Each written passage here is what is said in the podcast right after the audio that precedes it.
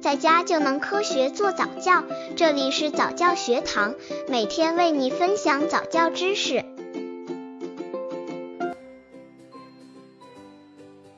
五个月宝宝早教方案三：训练宝宝独坐能力。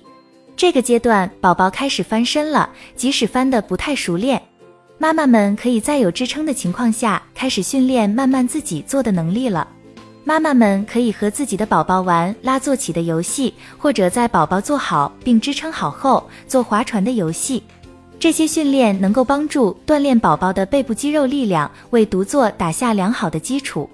刚接触早教的父母可能缺乏这方面知识，可以到公众号早教学堂获取在家早教课程，让宝宝在家就能科学做早教。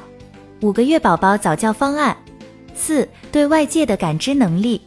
随着宝宝对外界接解越来越多，他们开始慢慢了解并熟悉自己身边的世界，比如天气、季节，还有其他自然界的变化。妈妈们要在下雨、下雪或者白天黑夜的时候，引导宝宝观察并体会。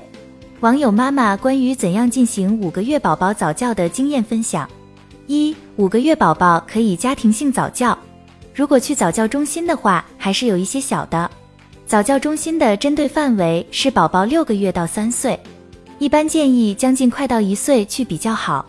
二，现在很多父母都喜欢去早教中心，这个当然也有好处，早教中心比较系统。不过我个人倾向于顺其自然，孩子还小，教育这个东西是生活中自然而然、潜移默化的结果。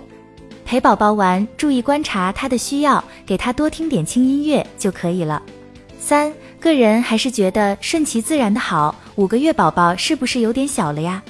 四五个月宝宝早教还是太早了，其实在家里就可以完成的。例如，可以给宝宝多说说话，看看图片，听听音乐。五这个时候的宝宝应该以大人与宝宝的交流为主，多给宝宝唱一些儿歌，可以给宝宝看一些大的、颜色鲜艳的图片。伴随着宝宝的变化，妈妈们会发现宝宝更多变化及有趣的事情，而对宝宝的教育也需要在日常生活中的细小之处着手，不需太刻意，但也不能太过大意，这样才能培育出一个健康又聪明的小宝宝。